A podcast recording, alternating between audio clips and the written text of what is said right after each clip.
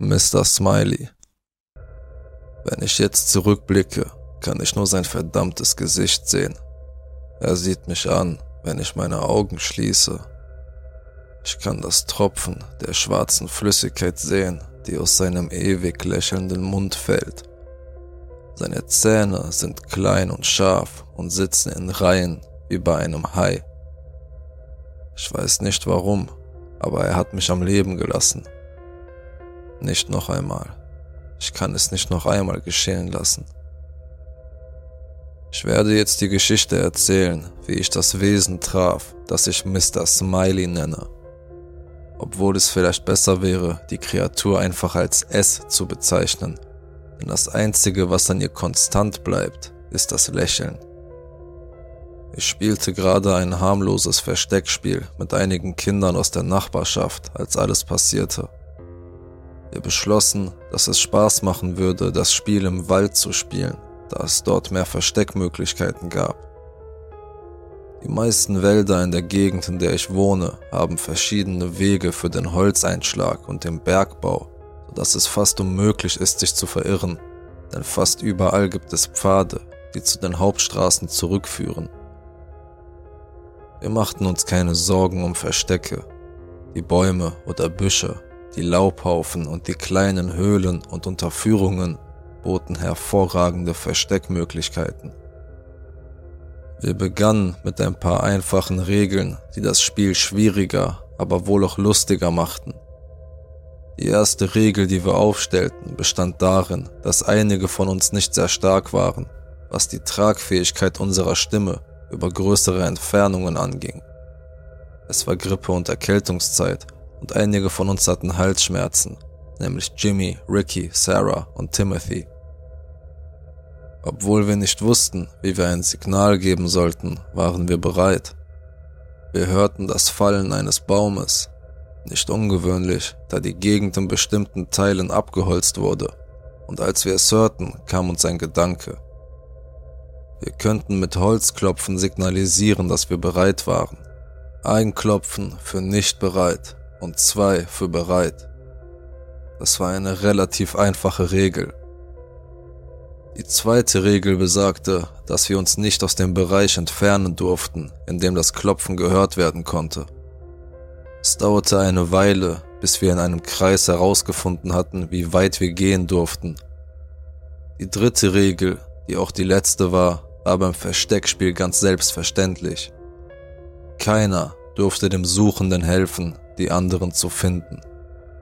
Ich verlor am Anfang am häufigsten beim Schere Papier und die elf anderen Kinder durften sich verstecken.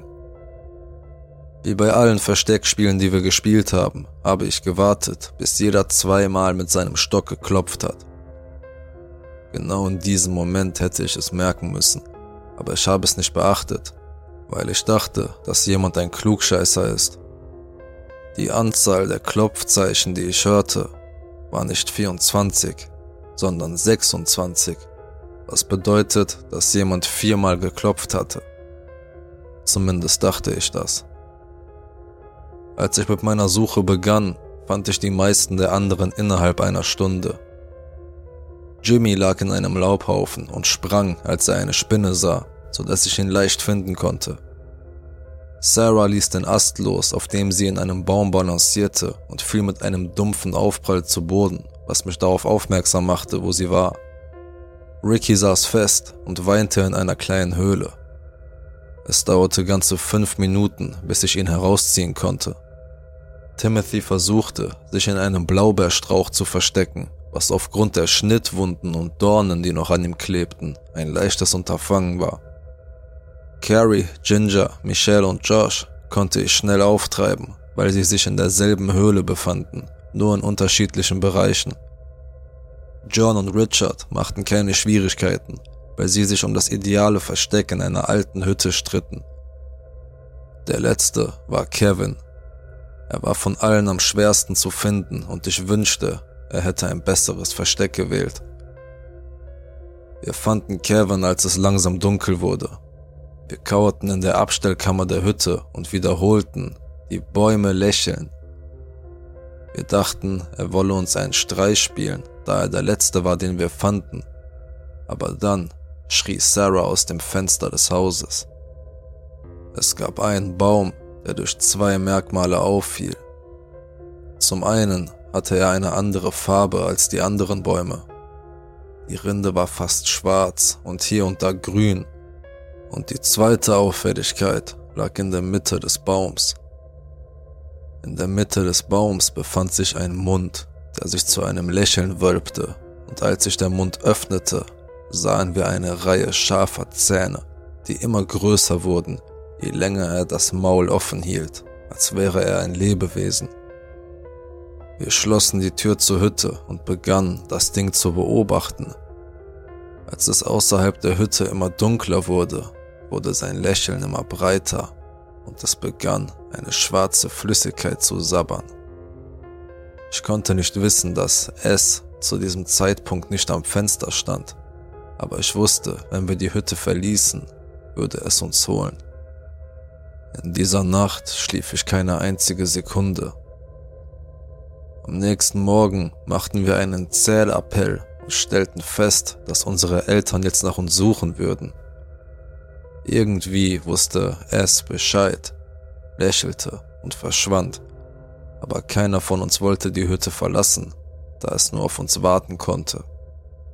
Als der Tag sich hinzog, durchsuchten wir die kleine Vierzimmerhütte, um herauszufinden, warum es nicht hereinkommen konnte. Wir fanden nichts, aber im Laufe des Tages kehrte die Kreatur nicht zurück. In der Abenddämmerung war Sarahs Mutter das erste Elternteil, das nach uns suchte, und wir traten nervös aus der Hütte und machten uns auf den Heimweg. Sarah rannte zu ihrer Mutter und umarmte sie. Als wir alle aus der Hütte kamen, kauerte Kevin noch immer in der Ecke des Kleiderschranks. Er sagte, Mr. Smiley ist hier. Ich fragte, was er meinte, denn der Baum war nirgends zu sehen. Gerade als Kevin antworten wollte, hörte ich einen Schrei und sah, was ihn verursachte. Die Umarmung von Tochter und Mutter war nicht mehr die Szene aus einem Kindermärchen. Sarah war blass, als sie zum Gesicht ihrer Mutter aufblickte, nur um das breite Lächeln und die schwarze Flüssigkeit zu sehen, die von dem Ding auf sie herabtropfte welches die Gestalt ihrer Mutter angenommen hatte. Dummes Ding, hast du dich nicht gewundert, warum ich den Tag über nicht da war? sagte es, hob Sarah hoch und begann sein Maul zu weiten, ähnlich wie eine Schlange, die ihre Beute verschlingen will. Sarah zappelte wie ein gefangener Fisch, schrie und flehte, dass es sie loslassen solle. Timothy sprang auf die Kreatur und sie ließ Sarah los. Sie rannte zurück in die Kabine. Als Timothy wieder aufstand, trug das Ding nicht mehr die Verkleidung von Sarahs Mutter, sondern war ein Bär und es griff Timothy sofort an. Die ganze Zeit über behielt es das breite Grinsen auf seinem Gesicht. Wir sahen alle zu, wie die Kreatur Timothys blutverschmierten Körper wegschleppte konnten das Knirschen und Schlürfen der Kreatur hören, als sie ihre Mahlzeit genoss. Fragt ihr euch nicht, warum ich das jetzt tue? fragte die Kreatur. Es knabberte an der Linde vor dem Fenster, so leicht, wie ein Hund an einem Knochen kaut. Ich bin schon seit einer Weile sehr hungrig, aber ich war gefangen. Gefangen, so wie ihr jetzt in diesem Haus seid. Es brach ab, nachdem wir das Haus erneut durchsucht und nichts gefunden hatten. Aber dann fiel mir ein, dass Kevin ihm einen Namen gegeben hatte. Ich schüttelte Kevin und fragte ihn, warum er ihm diesen Namen gegeben hatte. Er antwortete mit einer alten Geschichte, die ihm sein Großvater erzählt hatte. Sie handelte von einem alten Bergmann und einer Kreatur und wie der Bergmann die Kreatur austrickste indem er ihr versprach, sie zu füttern, wenn sie irgendwo bliebe. Stattdessen sperrte der alte Bergmann die Kreatur mit einer Art Mündel in der Hütte ein. In der Hütte gab es nichts, was mich glauben ließ, dass die Geschichte irgendetwas mit dem Ding zu tun hatte, das uns jetzt verfolgte. Am nächsten Morgen fühlten wir uns hungrig und durstig. Als das Wesen durch das Fenster schaute und hörte, wie wir uns beschwerten, bot es uns einen Handel an. Es sagte, wenn wir ihm einen von uns opferten, würde es uns die Möglichkeit geben, für den Tag abzuhauen. Während wir noch darüber nachdachten, griff das Wesen nach Ricky und Ginger und zog sie durch das Fenster hinaus. Es lachte vergnügt, während es die beiden schreienden Kinder herunterschlang. Wir standen alle entsetzt da. Wir hatten geglaubt, dass es nicht hineingelangen konnte. Nun, ich halte mein Versprechen. Ihr könnt also gehen, aber wenn einer von euch noch einmal einen Fuß in diesen Wald setzt, werde ich einen Snack haben. Es lächelte und verschwand. Jahre vergingen, ohne dass jemand in den Wald zurückkehrte.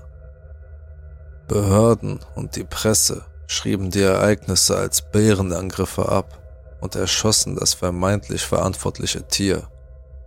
Als Teenager vergaßen wir die Kreatur allmählich und dachten, es sei nichts weiter als ein Hirngespinst. Unsere Eltern überzeugten uns, dass eine Möglichkeit, mit dem Bärenangriff fertig zu werden, darin bestand, zu vergessen, dass er überhaupt stattgefunden hatte. Kevin traute sich schließlich in den Wald. Eine Woche später fand man seine Knochen und das wenige, was von ihm übrig war, in der Nähe der Hütte. Wir kamen alle wieder zusammen, alle acht von uns, für Kevins Beerdigung. John und Richard überzeugten Michelle, sich im Sommer an der Jagd nach dem Täter zu beteiligen. In diesem Sommer verschwanden alle drei. Es wurden keine Leichen gefunden und das Gebiet wurde abgeriegelt, nachdem eine an der Hüttenwand angebrachte Nachricht gefunden worden war. Ich habe euch allen gesagt, dass ich hier bin, aber ihr vergesst es. Jimmy begann, das Lächeln überall zu sehen, wo er hinging, nachdem er die Wälder beobachtet hatte. Nachdem die drei verschwunden waren, sagte er, es würde nicht aufhören zu lächeln. Und eine Woche später starb er im Bett mit einem großen Kreis, der in seinen Körper geritzt war, wo seine Brust hätte sein sollen. Diesmal konnte man es auf keinen Fall als Bärenangriff abtun. Sarah und Carrie waren die nächsten Opfer. Sie waren wie Puppen in ihren Häusern aufgehängt mit einem breiten Lächeln, das von Ohr zu Ohr in ihre Gesichter geschnitzt war, und ihre Eingeweide baumelten an ihnen wie Springseile. Da wurde mir klar, dass nur noch ich und Josh übrig waren. Ich traf mich mit ihm, um zu besprechen, woran er sich über die Kreatur erinnerte. Er sagte, er könnte mir noch einen Gefallen tun und zeigte mir ein Foto des Waldes. Als ich es mir ansah, waren die Bäume seltsam und verzerrt. In der Mitte befand sich ein großes Lächeln mit Zahnreihen, aus denen eine schwarze Flüssigkeit austrat. Als ich das Foto weglegte, sah ich Josh an.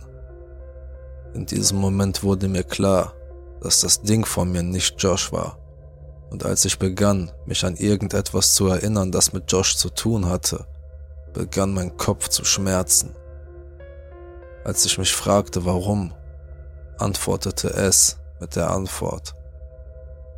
Es erklärte mir, dass Josh, so wie ich ihn kannte, bis zu diesem Tag nie existiert hatte und dass es ihn als Signal für eine Mahlzeit benutzte. Er sollte mit dem Rest von euch gehen, saß aber wegen des anderen Dings da draußen in diesem Haus fest. Ich dachte zurück und das Ding hat sich Josh nie genähert als hätte es Angst oder so. Josh lächelte nur und sagte, dass es Dinge gibt, die besser unbeantwortet bleiben. Jetzt, während ich dies schreibe, schaue ich aus dem Fenster und sehe, dass der Baum näher kommt. Obwohl ich mich nicht vor ihm fürchte, mache ich mir mehr Sorgen um das Ding in der Reflexion des Spiegels, das immer näher kommt. Hi Josh. Es lächelt die Zähne sind nicht scharf wie die eines Haies. Stattdessen sehen sie aus wie sich wiederholende Schlangenzähne, die grün triefen.